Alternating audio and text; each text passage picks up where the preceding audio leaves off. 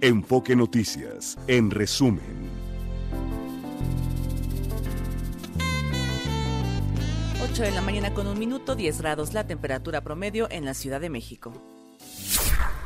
En el municipio guerrerense de Joaquín Herrera, niños de entre 11 y 15 años tomaron las armas para cuidar de su comunidad. Esto tras la desaparición de cuatro indígenas, todos miembros de una familia. También en Guerrero fueron hallados los cuerpos de los dos policías ministeriales secuestrados en Pilcaya, mientras que por amenazas de grupos criminales, transportistas de Ciguatanejo suspendieron actividades. Este municipio se suma a Acapulco y Taxco, donde también se paralizó el servicio. Tras una emboscada fueron asesinados cuatro policías municipales de Celaya, Guanajuato. Al considerar que la Comisión Nacional de los Derechos Humanos ya no responde a las necesidades de los ciudadanos, su titular, Rosario Piedra Ibarra, propuso desaparecerla y crear una Defensoría Nacional de los Derechos del Pueblo. Una jueza ordenó liberar a Luis Cárdenas Palomino, exdirector de seguridad de la extinta Policía Federal, al considerar que la Fiscalía General de la República no presentó pruebas suficientes para iniciar un proceso penal en su contra por el caso Rápido y Furioso. Sin embargo, seguirá preso por un caso de tortura. La Fiscalía General de la República impugnó el amparo otorgado al exgobernador de Tamaulipas, Francisco Javier García Cabeza de Vaca, que ordenó cancelar la orden de aprehensión girada en su contra. El INEGI informó que en diciembre la población ocupada alcanzó 59.1 millones de personas, 1.2 millones más que en el mismo mes del 2022. La población ocupada en la informalidad fue de 31.7 millones, una tasa del 53.6%. En una reunión celebrada en Toronto, Canadá, en el marco del TEMEC, Cara Morrow, asesora de la representante comercial de Estados Unidos, solicitó al subsecretario de Comercio Exterior, Alejandro Encinas Nájera, más transparencia sobre las importaciones de acero y aluminio de terceros países. Tesla construirá su planta en Nuevo León después de empezar a producir su próxima generación de vehículos de bajo costo a finales de 2025 en la Gigafactory de Austin, Texas. Así lo dio a conocer Elon Musk. En materia internacional, el gobernador de Texas, Greg Abbott, declaró el derecho constitucional a la autodefensa del Estado en materia migratoria, ante la disputa que mantiene con la administración de Joe Biden. El Tribunal Supremo de Estados Unidos avaló la primera ejecución con gas nitrógeno programada para este jueves en Alabama, a pesar de la crítica internacional, ya que es un método que no se ha probado antes y podría equivaler a tortura. Y por último le informo que fueron halladas las cajas negras del avión militar ruso que se estrelló con 74 personas a bordo, entre ellas 65 prisioneros de guerra ucranianos. Ucrania pidió a la ONU que investigue el lugar del accidente. Son las 8 de la mañana con 4 minutos y la temperatura promedio en la Ciudad de México es de 10 grados. Continuamos con más en Enfoque Noticias con Mario González.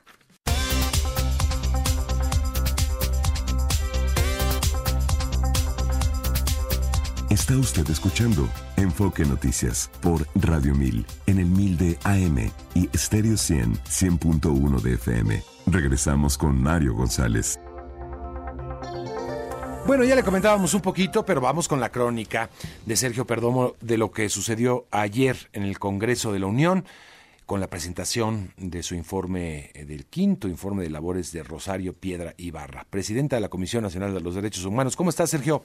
Hola Mario, un saludo a la audiencia. Diputados y senadores sesionaron ayer en la Comisión Permanente en San Lázaro, en el Salón Grandotote de los diputados, y en medio de críticas de legisladores de oposición por la falta de protección a víctimas de la violencia, a madres buscadoras, a niños de cáncer, a desplazados y periodistas, la titular de la Comisión Nacional de Derechos Humanos, NDH, Rosario Ibarra Piedra, afirmó que se dejó atrás la simulación y el burocratismo y dice que ahora hay que desaparecer a la CNDH y crear pues lo que ella llama la Defensoría Nacional de los Derechos de los Pueblos. Es necesario dejar atrás ese expediente que nos dejaron los neoliberales, subrayó la funcionaria y también dijo que es tiempo de dejar atrás pues esa etapa en, de la burocracia dorada en donde incluso relató en la tribuna que los anteriores presidentes de la CNDH tenían guaruras, le quitaron ya las pistolas y entregaron esos armamentos a la Secretaría de la Defensa Nacional. Escuchemos a la titular de CNDH.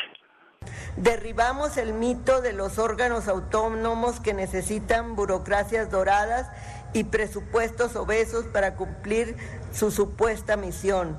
Mientras otros han emprendido batallas para defender sus grandes sueldos y prebendas, nosotros redujimos nuestro presupuesto, combatimos la corrupción, desterramos los privilegios de los altos mandos, eliminamos los guardaespaldas y donamos sus seis armas a la Secretaría de la Defensa Nacional. Redujimos el parque vehicular, eliminando las asignadas a la presidencia y el comedor que se tenía para el servicio exclusivo de la presidencia con una chef es ahora un comedor colectivo que ofrece alimento gratuito a más de 200 trabajadores.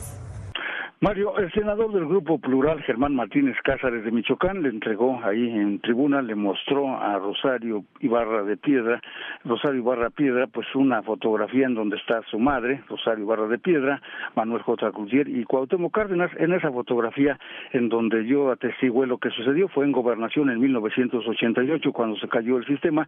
Ahí estaba este reportero con estos tres personajes de la historia y escuchemos lo que le dijo el michoacano. Esta fotografía, si usted guarda silencio frente a las violaciones, frente al dinero impúdico que se entrega a Claudia Sheinbaum, esta fotografía a usted le queda grande. Le queda grande la Comisión de los Derechos Humanos y le queda grande el recuerdo de su madre. Muchas gracias. Gracias, senador Germán Martínez. Ya dejen descansar a mi madre, reclamó la presidenta de CNCH, Rosario Piedra. La escuchemos.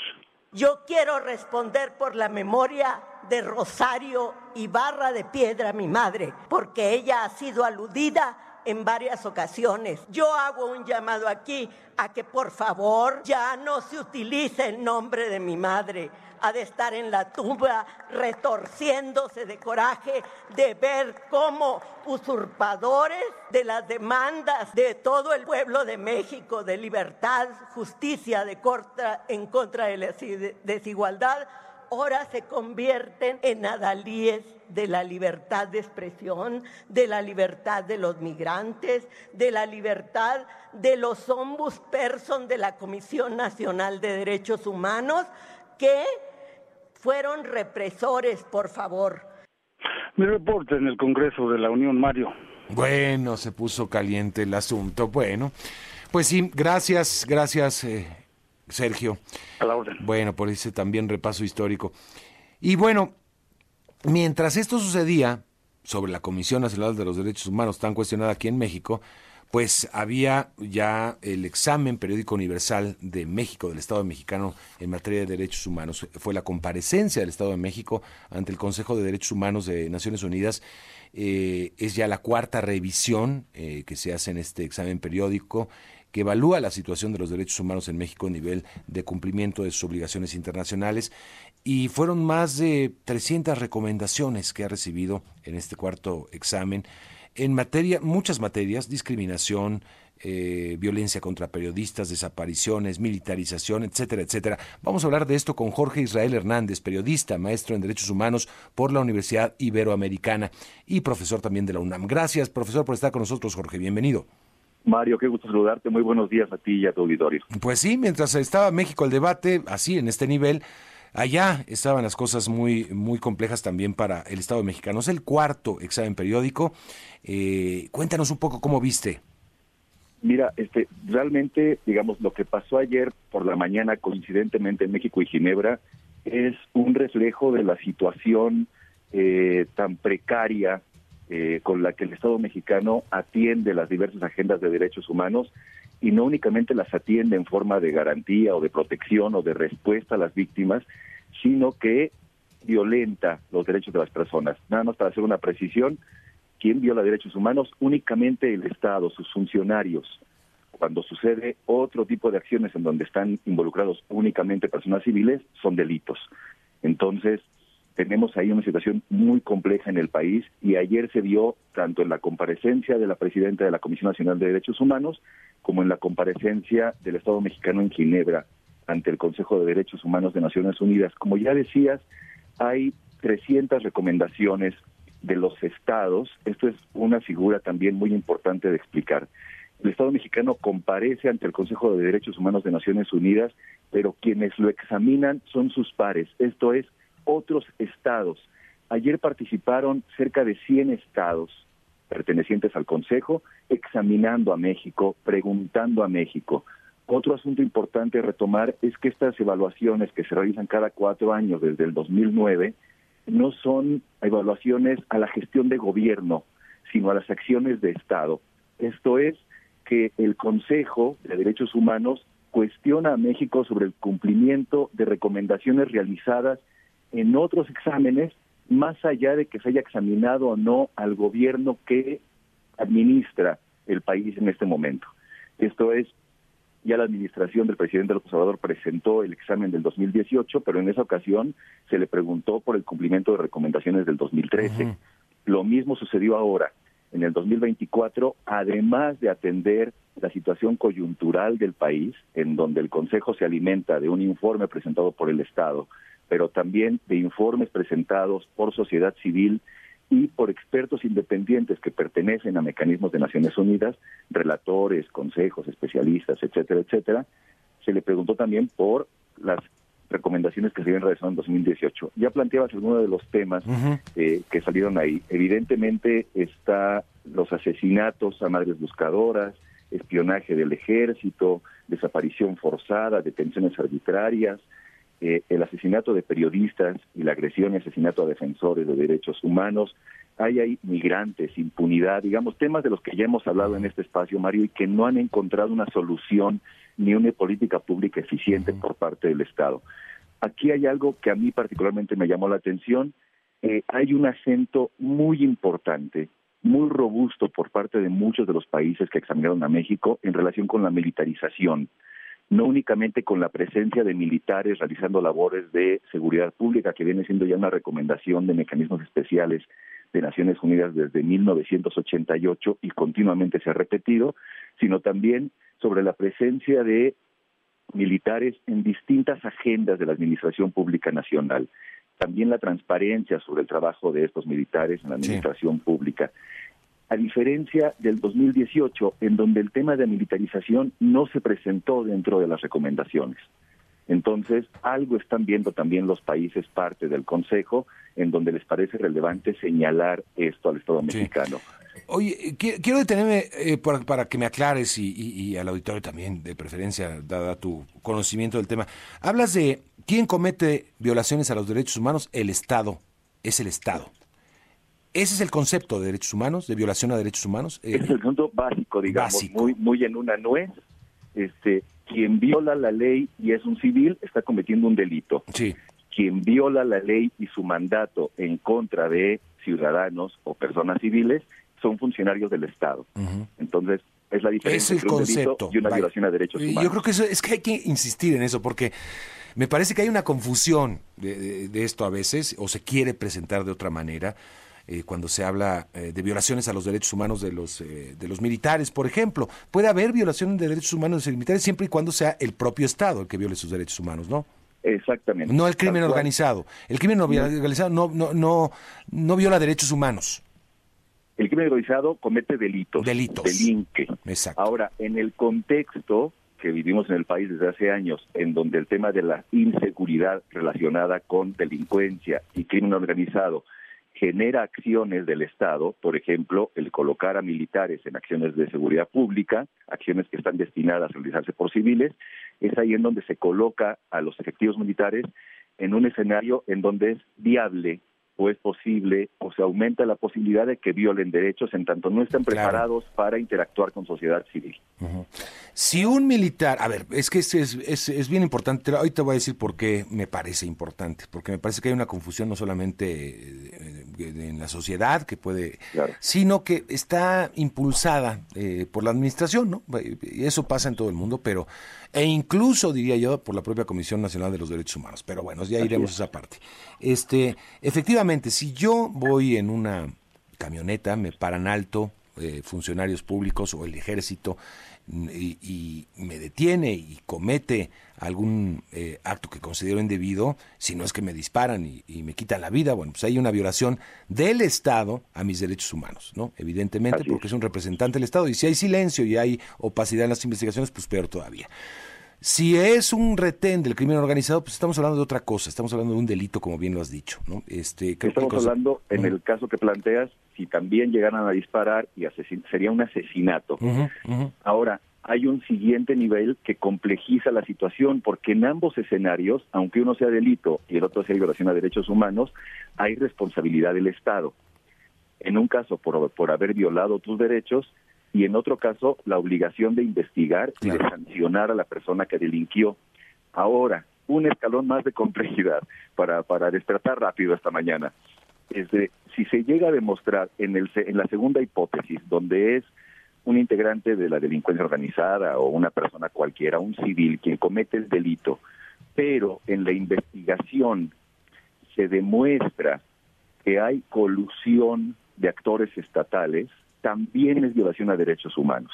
Pongo el ejemplo, aunque no tenemos la certeza jurídica de qué sucedió, por ejemplo, el caso Yotzinapa, en donde se insiste, insiste por parte de las versiones oficiales de que quienes violentaron y desaparecieron a los 43 estudiantes fueron integrantes del crimen organizado y que, que efectivos de la policía y de la Secretaría de Defensa no tuvieron nada que ver.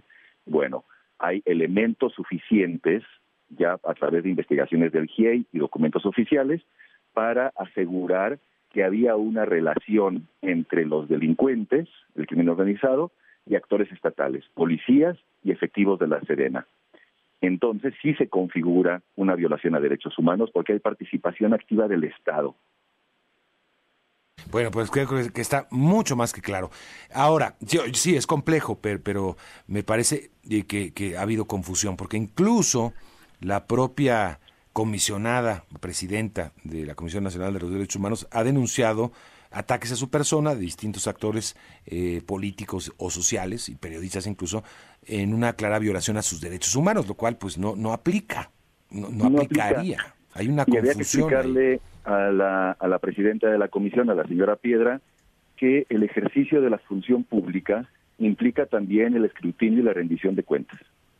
Entonces, tú quien nos escucha, o yo, o cualquiera, seamos ciudadanos, seamos senadores, seamos diputados, seamos actores políticos, podemos exigirle que cumpla con su mandato y exigirle que rinda cuentas, cosa que no ha sucedido. Digamos, un gran ausente en esta administración es la CNDH, en una situación en donde vemos toda la agenda tan amplia, tan profunda y tan dolorosa de carencias del Estado en materia de derechos humanos, es justamente en el andamiaje estatal mexicano la CNDH quien tiene que encargarse de ser un contrapeso, de investigar, de denunciar, de recomendar, de presentar informes, de acompañar el ejercicio de la política pública. Y al menos este, me considero alguien con una memoria este, medianamente este, funcional, yo no tengo recuerdo sustantivo de una declaración de la señora Piedra en relación a las múltiples agendas de violaciones a derechos humanos que se han sucedido en esta administración. Sí, no, no, no, no, es el tema. Lo, que, yo recordaba de las únicas que, digamos, se hicieron públicas y muy notorias fue cuando ella envió un comunicado, no para denunciar ataques contra derechos humanos contra algún sector de la población o contra una persona, sino contra ella, ¿no? Me llama mucho la atención. Pero bueno, ¿Qué opinas de la propuesta no nueva? ¿eh? Eh, ayer lo que dijo de convertir a la Comisión Nacional de Derechos Humanos en una Defensoría Nacional de los Derechos del Pueblo, ese fue el término que utilizó, no es nuevo. Ayer lo lanzó y provocó otra vez pues reacciones, porque lo dijo en el contexto de lo que ha dicho el presidente de desaparecer a los organismos públicos. Pero bueno, eh, de, los eh, organismos autónomos, como el caso de la Comisión, ya lo había dicho anteriormente. ¿Cuál es tu punto de vista? Parece que es que me da la impresión, Jorge, que existe una percepción por algunos eh, miembros de, la llamada cuarta transformación, como se hace llamar, de que la palabra derechos humanos en sí misma, las palabras, el concepto, es neoliberal. Y ya lo ha dicho la, propia Rosario. Eh, y, si le ponemos pueblo, entonces ya es otra cosa. Estamos hablando de otra cosa distinta. Claro, y lo ha dicho el propio presidente el propio presidente, al menos en una ocasión, que yo tengo muy detectada, digamos, dijo que los derechos humanos son un invento del neoliberalismo. Mm. Este, ahí te deja muy en claro y en otras ocasiones, en la mañanera y en otros espacios, ha criticado el trabajo de sociedad civil, tanto nacional como internacional, los recursos que llegan por parte de financiadoras o de otros estados para acompañar la agenda. Recordemos cómo ha criticado que el gobierno de Estados Unidos, en particular el, Congreso, porque es quien asigna los recursos, le dé dinero a organizaciones en México para que hagan trabajo de derechos humanos, este, sin considerar que hay, recursos sustantivos que llegan al Estado mexicano para operar también agenda de, derechos humanos. Entonces, el, problema sustantivo aquí, Mario, es que la presidenta de la Comisión Nacional de Derechos Humanos se asume, se presenta y no oculta que forma parte de un movimiento político. Este, ella se asume 4T, digamos, y entonces se, se diluye cualquier escenario de autonomía por parte de la Comisión Nacional de Derechos Humanos y es en donde vemos completa inacción en términos de recomendaciones o de presencia en la agenda o de acompañamiento a las víctimas. Ahora, esta posibilidad o esta construcción imaginaria de desaparecer o de transformar a la CNDH yo diría, vamos a ver el vaso medio lleno. ¿Todas las instituciones son perfectibles? Sí, sin duda. Hay carencias en la CNDH y se vienen documentando. La CNDH se fundó por decreto presidencial como un órgano desconcentrado de SEGOP en el 88. En el 88, sí. Ya para el 89 había un informe de la Comisión Mexicana de Defensa y Promoción de Derechos Humanos señalando carencias de esa nueva institución y se han venido replicando en las décadas recientes. Hace falta eh, darle mayor herramienta, darle cuerpo a la CNDH, darle, sí, sin duda, como a todas las instituciones. Ahora, de ahí a transformarla o a desaparecerla, mi pregunta sería ¿en qué y para qué? ¿Qué más necesita la CNDH para cumplir con su mandato? Y hagamos un listado rapidito. ¿Tiene recursos? Sí.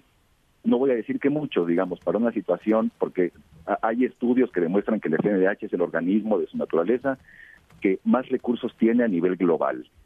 ¿Esto está bien o está mal? Pues habría que ver el contexto. Para un contexto como el de México está perfecto. Para una situación de crisis y de atrocidades permanentes como suceden en México, está bien que tengamos una institución con recursos humanos y materiales suficientes.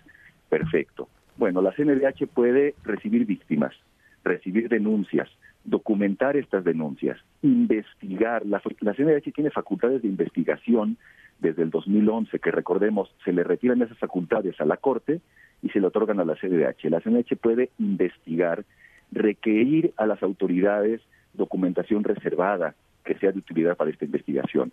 Puede generar recomendaciones a todas las autoridades excepto judiciales. Puede participar de audiencias como la de ayer en Ginebra, que no participó. Digamos, la CNDH tiene todos los elementos para que su mandato sea cumplido. Ahora, ¿qué pretenderían? Ayer me parece que en una confusión muy profunda o un desconocimiento muy obvio, la presidenta de la comisión habló de el andamiaje jurisdiccional en México de protección a derechos humanos. Bueno, habría que recordarle que el andamiaje jurisdiccional tiene que ver únicamente con juzgados, con juzgadores, con poder judicial, con tribunales y justo hay un andamiaje no jurisdiccional, esto es, que no enjuicia, que no determina culpabilidades ni sanciones. Y esa es la Comisión Nacional y las 32 comisiones estatales, que tienen una labor sustantiva en ser contrapeso. Ahora, si lo que se va a proponer es una Fiscalía del Pueblo, pues vamos a duplicar funciones, porque ya existen defensores de oficio en México. Claro ya existe esa figura. Este ahora, esa figura funciona o no, esa es otra historia. Pero si no funciona, habría que hacer que funcione y dejar a cada quien con su mandato. Si no, volvemos a los mismos parches que ya hemos visto en esta administración, en donde algo no funciona y entonces se le dan esas facultades a alguien más que no tiene el mandato para realizarlo. Exactamente. Bueno, pues qué complejidad. Vamos a ver en qué acaba y cuál es la, la idea, el proyecto. Y este, como bien dice, si hay algo que mejorar, siempre es mejorable. Este... El, problema que mientras está todo esto, digamos, en, el debate político, público o en las sobremesas, este, las víctimas se acumulan y se acumulan y se acumulan. Exactamente. Jorge Israel Hernández, maestro en Derechos Humanos por la Universidad Iberoamericana, profesor de la UNAM, periodista también, colega. Gracias por conversar esta mañana con nosotros. Mario, un abrazo muy fuerte. Mil gracias, igualmente, que te vaya muy bien. Pues así está la situación. Sí, este, hay una crisis, hay un examen periódico universal ante Naciones Unidas. Y, señalamientos, y aquí estamos en un debate muy distinto. Vamos con el reporte vial Ángel Gatica. Gracias, Mario. Auditorio de Enfoque Noticias. Percance afecta la circulación de calzada San Antonio Abad. Esto es a la altura del eje 3 Sur hacia Lucas Alamán. Otro percance genera asentamientos en Perisur, por ello periférico avanza lento hacia la carretera Picacho-Jusco. Y una reparación de fugas de agua genera afectaciones en Topacio, pasando Fray Servando Teresa de Mier. Solo el municipio de Coacalco con mala calidad del aire en el Valle de México. Mario, el reporte. Gracias, gracias Ángel. Buenos días. Buenos días. Puntos suspensivos con Ruth Zabaleta. Hola Ruth, ¿cómo estás? Qué gusto. Ay, querido Mario, pues cómo estoy consternada viendo esta fotografía que ha dado la vuelta al mundo, que bien lo mencionabas al eh? principio, de estos niños de Ayahualtempa, de Joaquín Herrera. No es la primera vez, Mario, que vemos a los niños este, en Guerrero armándose para defender a sus comunidades, pero si tú te das cuenta, en esta fotografía hay algo diferente a las, a las anteriores. Si tú te das cuenta, el fondo de la fotografía son puras mujeres las que están atrás, que son las viudas, las madres, las abuelas de estos niños que pues están solos en las comunidades de la montaña o de la sierra. Pero Mario, el problema aquí es, eh, y sorprendentemente ahorita que estás hablando de, de cómo la titular de los derechos humanos pide que se desaparezca la comisión porque pareciera que no tiene nada que hacer. Y vemos estas imágenes y nos preguntamos si no sería responsabilidad de ella estar eh, señalando que esto es una situación que atenta contra los derechos de los niños, pero pues estar señalando cuál es el origen de esta situación. Mario, cada sexenio eh, los presidentes de la República cuando ingresan a, la silla, cuando van a sentarse en la silla presidencial, ingresan al, ejercicio del poder político, plantearon desde, pues desde Felipe Calderón se hizo costumbre, pero también desde Fox que se cambiaran las leyes, se cambiara la constitución para imponer un nuevo modelo, cada seis años un nuevo modelo de la seguridad pública, Mario, pero pues ninguno de los presidentes de la República había trabajado como lo hace ahora el presidente López Obrador eh, representando a esta transformación de la 4T. ¿A qué me refiero? A la falta de coordinación, Mario, porque si bien es cierto, el presidente eh, quiere dirigir una estrategia para imponer la seguridad pública a partir de la participación de los militares exclusivamente, en ningún momento se había dado este divorcio entre los gobiernos estatales y los gobiernos municipales, pese a que los gobiernos estatales, Mario, pues la mayoría están gobernados por Morena. ¿Y a qué me refiero con el divorcio? No solamente una falta de coordinación, sino incluso al recorte de recursos, este, a la falta de atención en problemáticas que ya hemos estado viendo que están haciendo crisis, por ejemplo, los asaltos a, las, a los transportes de carga, a la extorsión de todo tipo. Si bien es cierto, el gobierno está presumiendo ahorita, Mario, una baja supuestamente a partir del el primer semestre del, de, del 2023 eh, una baja en los homicidios dolosos, no está reconociendo, y lo hemos visto el debate de los últimos días, las desapariciones forzadas, por ejemplo, ¿no? No está reconociendo otro tipo de problemáticas que están sucediendo en los estados de la República. Guerrero es el ejemplo pues de, del iceberg de, lo que viene Mario. O sea, el problema es seguir con este modelo de seguridad que el presidente de la República ha impuesto y que dice su candidata Claudia Sheinbaum que va pues a reproducir todo lo que ha hecho el gobierno que representa López Obrador pues hay que tener, eh, que hay que pensarlo, hay que reflexionarlo, hay que tener terror, Mario, porque lo que está pasando en Guerrero, y te lo digo como guerrerense, es terrible. No solamente es ver a los niños armados, es saber todos los días en comunidades como, yo te voy a decir la mía, Tepecoacuilco, que no había este gran problema con la violencia, que todos los días ahora sabemos de que si desaparecieron a alguien, si degollaron a otro, que se le, dispararon a la señora de la tola, a la de la fruta, o sea, es difícil estar viendo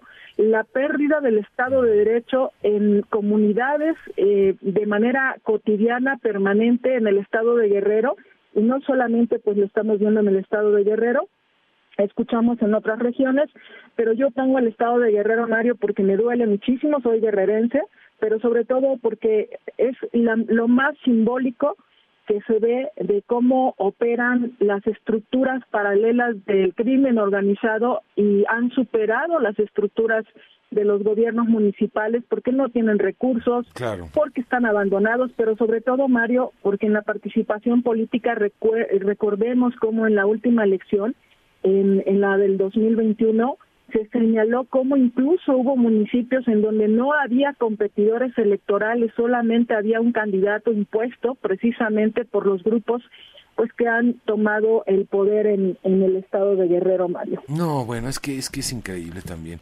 Y sí, no podemos decir que el problema de Guerrero está en esta administración, sería injusto, ¿no? Claro, pero es injusto, Mario, pero es ahorita donde se está visibilizando la crisis mayor en muchos municipios. Sí, sí, Claro, Por, por esta por esta superación de las estructuras criminales ante los gobiernos o, o, sobre todo por no solamente por la colonización porque cuando dicen están colonizadas las este, estructuras de seguridad pública porque algunos elementos están coludidos con el crimen organizado aquí no es no es colonización es eh, pues un absoluto control de, de, los criminales. O sea ve nada más a los fiscales eh, que, que, desaparecen o que son muertos si están haciendo las investigaciones para precisamente procurar justicia, o sea, no hay forma.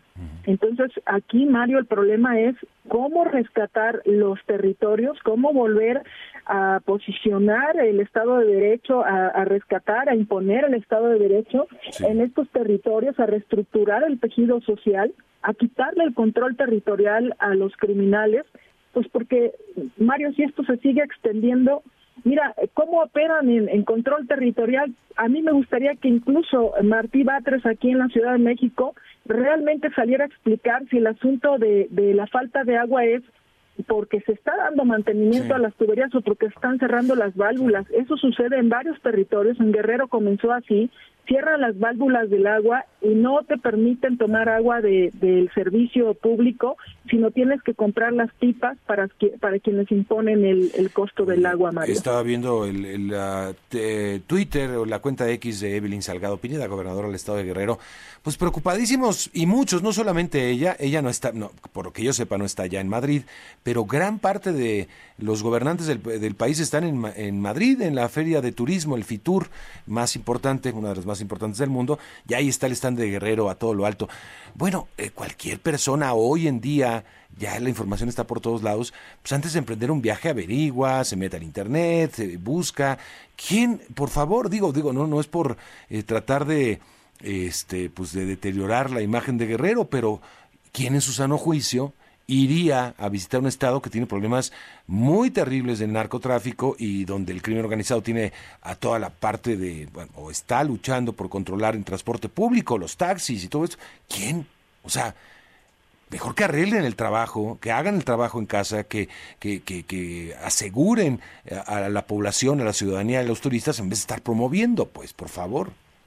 Así es, Mario, el problema es grave, la, la miopía es grande el presidente de la República ha abandonado al estado de Guerrero en aras de proteger la imagen de la gobernadora. A mí me parece que él no está eh, pues cumpliéndole a los guerrerenses porque recordemos que Guerrero es el estado que más lo ha apoyado desde hace muchísimos años. Eh, los pobladores, los ciudadanos de Guerrero le han dado su apoyo al presidente, incluso cuando se hacían las encuestas de pues menor apoyo o mayor apoyo de los estados. Guerrero le daba el 80% de apoyo al presidente López Obrador. Los ciudadanos tenían esa preferencia con él y ahora están este con esta situación tan complicada, Mario. O sea, eh, no se puede vivir, están siendo desplazados, la gente está huyendo de Guerrero. O sea, hay mucho temor, hay terror y bueno, pues esta imagen es demoledora porque ¿quiénes son estos niños, Mario? son los hijos de las personas que ya asesinaron, son los huérfanos, o sea, lo hemos hablado aquí en este espacio, ¿qué está pasando con los huérfanos de la violencia? O sea, son los huérfanos que ya dicen no tienen nada que perder, son los niños que no tienen ninguna esperanza de vivir en su comunidad y que ahí están las madres viéndolos, eh, mordiendo su rebozo, estamos viendo aquí estas imágenes, mordiendo su rebozo, viendo que sus hijos pues son la única esperanza que tienen ellas de sobrevivir, Mario. Bueno, pues qué situación tan grave. Pues Ruth, agradezco mucho y te envío un abrazo. No, al contrario, Mario, pues gracias por permitirme exponer. Me, apasiona mucho este tema pues, de, gobierno, pero me duele muchísimo la situación mm. pues, que está viviendo el Estado de Guerrero. Gracias, Ruth. Niños y niñas, ¿eh? Con fusiles. Algunos... Niñas no las fotografían, pero obviamente por cuestiones de, me imagino, de pues de derechos de los niños, pero pero las niñas también, o sea, ¿qué, ¿qué pierdes, Mario? La gran pobreza, no tienes nada y, y pues ya mataron a tus padres, este no hay forma de que sobrevivas, ¿qué pierdes? terrible. Ruth, gracias. No, hasta luego, Mario. Hasta luego, porque ahí también, eh, además de las fotografías que aparecen en los diarios, Fabiola Reza, hay muchos videos, ¿no? En redes sociales y otros medios de comunicación que publican videos donde se ve, pues, un poco la edad, eh, que hay niños y niñas, eh, afortunadamente todos cubiertos con un este cubrebocas, con un pasamontañas para este, evitar ser identificados, pero bueno, los hacen estar ahí en la primera línea contra el narcotráfico y el crimen organizado. Son lamentables y muy, muy tristes estas imágenes, Mario. Vamos a la pausa, son ya las 8.42, volvemos.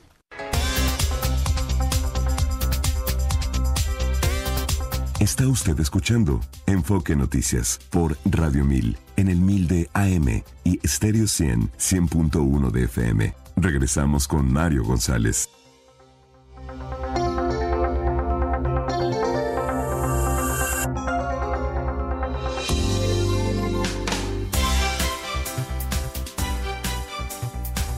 Bueno, eh, son las 8 de la mañana con 46 minutos. Hablando del tema de la inseguridad que ha ocupado gran parte de este espacio informativo por lo que está pasando en el país, por lo que hemos visto este, en muchos estados.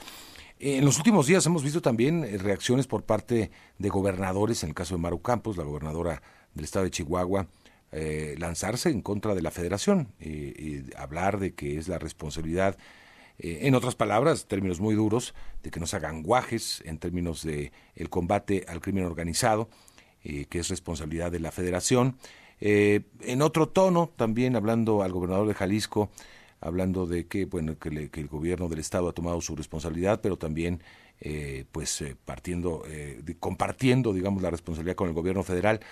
Hay tensión, no es nuevo, no es nuevo. Recuerdo desde aquel momento o aquellos momentos en los que eh, la administración de Felipe Calderón también exigía eh, pues que los estados y municipios participen de la lucha de la cruzada en contra del crimen organizado y sigue esa discusión, es una discusión añeja, digamos, entre ver qué delitos se persiguen por parte de los estados y municipios, qué delitos eh, por parte de la federación y cómo coadyuvar. Hay algo ahí que todavía está atorado y, que no, pues, que pagamos los eh, platos rotos o las consecuencias somos los ciudadanos finalmente. Vamos a hablar de todo esto con el doctor Víctor Hernández, profesor investigador sobre seguridad nacional en la Universidad Panamericana y coordinador del Diplomado en Seguridad Nacional de la Universidad Iberoamericana Campus Puebla. Gracias por estar con nosotros, maestro. ¿Qué tal? Muy buenos días, gracias por la invitación. Pues vuelve el tema nuevamente, ¿no? Eh, está ahí, está presente, se echa en la bola entre estados, municipios y gobierno federal.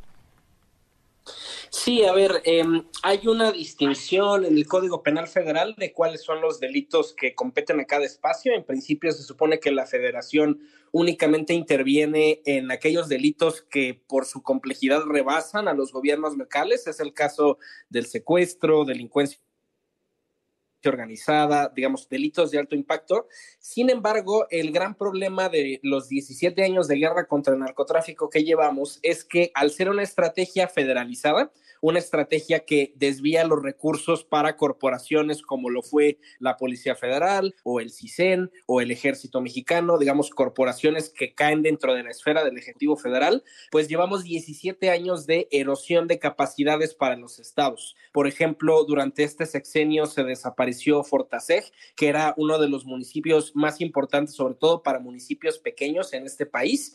Y entonces, pues bueno, si a lo largo de 17 años le quitas ese presupuesto, y esas capacidades operativas a los gobiernos locales, por supuesto que van a acabar por erosionarse y por dejar de tener capacidad de atender muchos de estos fenómenos por sí solos. Eh, es una situación en donde llevamos 17 años aventándonos la bolita y donde ni en la federación ni en los gobiernos estatales estatales quieren eh, reconocerse como el arquitecto o el causante de la situación de inseguridad y donde, pues bueno, no ha habido esfuerzos legislativos eh, realmente contundentes, sino que hay una situación muy cómoda, ¿no? Donde no es culpa de nadie. Eh, la, la, seguridad pública, dice la Constitución, es una atribución concurrente, es responsabilidad de todos y lo que es responsabilidad de todos en la práctica no es responsabilidad de nadie.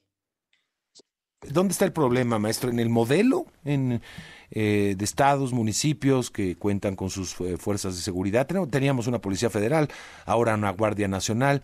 Eh, ¿Es el diseño de, de la federación? A ver, ha habido una tentación legislativa eh, en, estas últimas dos décadas de querer solucionar la guerra contra el narcotráfico a base de federalizarlo todo, ¿no? Por ejemplo, eh, crear un único código federal, ya tenemos un código nacional de procedimientos penales y hay que tener cuidado porque afirmar que el modelo es el que fracasa es irse por la tangente. Estados Unidos, por ejemplo, que es eh, uno de los países más exitosos en materia de seguridad pública tiene un modelo federativo de policías municipales, ¿no? Las policías eh, exitosas, por ejemplo, como la de Nueva York, son policías de condados, ¿no? O sea, son el equivalente de policías municipales. Si hay un problema muy particular en este sexenio, la Fiscalía General de la República ha estado brillando por su ausencia, han perdido todos los litigios importantes de esta administración, es decir, no hay una sola sentencia de alto impacto contra ninguno de los litigios ni de corrupción ni de delincuencia organizada que le interesaban al gobierno, eh, y la Guardia Nacional, que es el ejército mexicano disfrazado de policía, eh, no está siguiendo los mismos patrones operativos que antes hacía. Ahorita el ejército está construyendo aeropuertos, está correteando migrantes, se desapareció a la Policía Federal, es decir, hoy la Federación tiene muchos menos elementos para su eh, labor ordinaria de lo que había el sexenio pasado. Por una parte, los gobernadores exigen a la federación cumplir, la federación les exige a los gobernadores también hacer su parte, y el presidente, ahorita que hablabas de los delitos de alto impacto eh, que no han sido, no han llegado a una judicialización plena eh, por, pues aparentemente errores de la fiscalía, pero el presidente dice, más bien es el, el sistema judicial, el poder judicial el que, ha, el que ha sido corrompido, el que quiere afectarlo, es decir, está, eh, además de todo esto, muy politizado todo el ambiente, maestro a ver, cada vez que se cae un litigio de alto impacto, esa suele ser la retórica presidencial, decir, es el poder judicial que es ineficiente y está corrompido, pero el verdadero problema son las fiscalías, vamos a ponerlo en perspectiva de números. De acuerdo con el Censo Estatal de Seguridad Pública, hay 200 mil policías en México y eso hay que sumarle 300 mil militares que patrullan noche y día. Evidentemente no están todos al mismo tiempo, sino que están divididos en tres turnos. Ese medio millón de efectivos que trabaja todos los días para la seguridad pública tiene una ventana muy pequeña de atención que son los ministerios públicos. En México solamente hay 13 mil ministerios públicos de acuerdo con el INEGI, entonces imagínate, es medio millón de policías y de soldados que llegan con sus detenidos, con sus investigaciones, que llegan con el cadenero, que es la fiscalía, que solamente hay 13 mil personas para atenderles. Entonces, si tenemos en cuenta que de acuerdo con la encuesta nacional de victimización se cometen 30 millones de delitos todos los años. Si tú divides 30 millones entre 13 mil ministerios públicos, cada MP tendría que investigar más de 2 mil delitos, ¿no? Es una cifra absolutamente irreal. Entonces hay una crisis de recursos humanos, eh, pero también hay una crisis de litigio, ¿no? La fiscalía puede perder litigio sistemáticamente y no hay ninguna consecuencia no hay cambios en el personal y la calidad del recurso humano no es necesariamente la mejor. Ya, o sea que habría que fortalecer todos los eslabones de la cadena, maestro. A ver, hemos hecho varios intentos en varios lados, ¿no? Digamos, en estos últimos 17 años eh, al Poder Judicial, que de todas maneras seguimos sin tener suficientes jueces, pero bueno, algo se ha hecho por ahí. Eh, policías y Fuerzas Armadas siempre han estado en la lupa, ¿no? Para incrementar presupuesto o capacidades operativas, pero lo que se nos ha ido de noche, ¿no? Y lo que la miopía política no ha puesto el acento es justo en el problema de las fiscalías. Es eh, el, el, el, que detona la investigación criminal y si no hay una investigación criminal de calidad con estándares científicos, nunca se va a alcanzar una sentencia condenatoria, así tu detenido sea el Chapo Guzmán o la Barbie o quien tú gustes y mandes. ¿Por dónde empezar? Se ve complejísimo. ¿Replanteando todo o, con lo que tenemos? A ver, lo primero es empezar a diseñar políticas de Estado en lugar de políticas de gobierno. Llevamos tres sexenios donde cada administración quiere redescubrir el agua tibia y quiere reinventar todo el sistema de seguridad pública, creando nuevas policías, eh, creando nuevos servicios profesionales de carrera. Esa no es la ruta. Lo que hay que de entrada empezar a permitir es que instituciones ya existentes empiecen a crear resultados sin dinamitarlas presupuestalmente o sin despedir a todo mundo, ya que cambia el sexenio.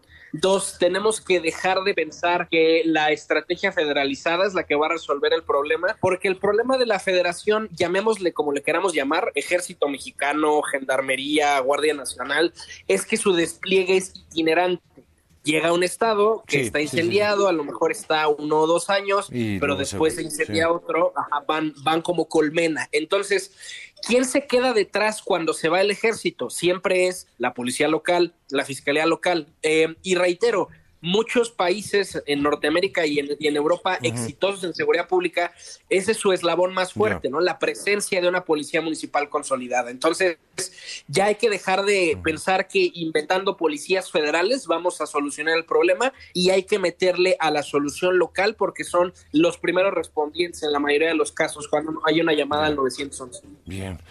Bueno, maestro, te agradezco mucho por conversar esta mañana. Muchas gracias por la invitación. Mi Twitter, arroba árbitros 1805. Árbitros 1805, gracias. Eh, el maestro Víctor Hernández, profesor e investigador sobre seguridad nacional. Vámonos a la pausa, regreso con más.